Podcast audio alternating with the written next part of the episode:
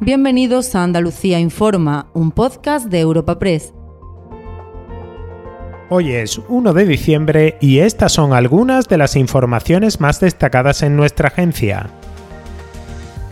Huelva acogerá la mayor planta de producción de metanol verde de Europa y una de las cinco mayores del mundo. CEPSA invertirá mil millones de euros en este megaproyecto cuya puesta en marcha está prevista para el año 2025 y que prevé la creación de 2.500 empleos directos e indirectos. La compañía lo ha presentado en Dubái en la jornada inaugural de la Cumbre del Clima en presencia del presidente del gobierno Pedro Sánchez, que ha destacado el impacto en Andalucía de un proyecto que consolidará a España como referente en la producción y transporte de hidrógeno verde. This investment is uh, not only fully aligned with Spain's strategy of reindustrialization, it will have a noticeable economic impact in Andalucía as it will involve joint investment of around 1 billion euros in Huelva and the creation of 2,500 direct and indirect jobs, placing the region as a leading global sustainable hub for the production and transportation of green methanol and renewable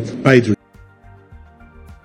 En el plano político, el gobierno reacciona al apoyo del PP en el Parlamento andaluz a que la Junta reclame el traspaso de las cercanías ferroviarias tras el acuerdo de Pedro Sánchez con Esquerra Republicana de Cataluña para la transferencia de los rodalíes. El Grupo Popular sorprendió en el debate sobre el estado de la comunidad, apoyando iniciativas de Adelante y por Andalucía en este sentido, y la Dirección Nacional del PP respalda la reclamación si va acompañada de los 6.000 millones de euros que cuenta su mantenimiento en Andalucía. Por su parte, el ministro de Transportes, Óscar Puente, se declara dispuesto a dialogar con todas las comunidades interesadas en descentralizar la gestión de los ferrocarriles. No sé si es una especie de contraprogramación al señor Feijó, porque claro, si se rompe España por cederle las cercanías a, a Cataluña, pues no sé si se va a romper un poquito más si las cedemos a Andalucía. Pues a lo mejor es que no se rompe, ¿no? A lo mejor es que forma parte de una gestión descentralizada de país, ¿no?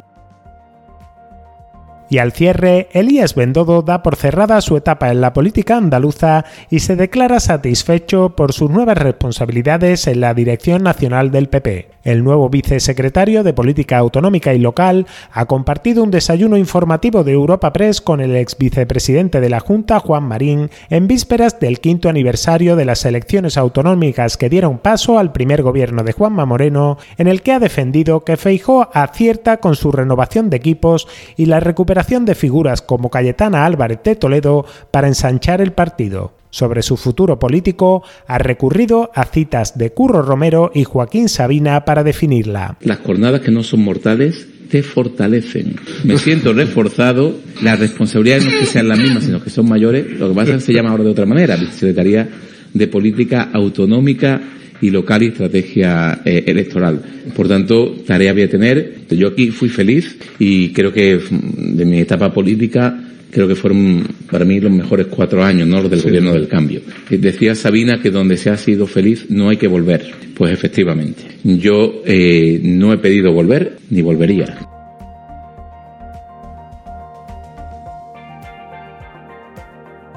Recuerda que puedes encontrar estas y otras muchas noticias en la sección Andalucía en nuestra web europapress.es.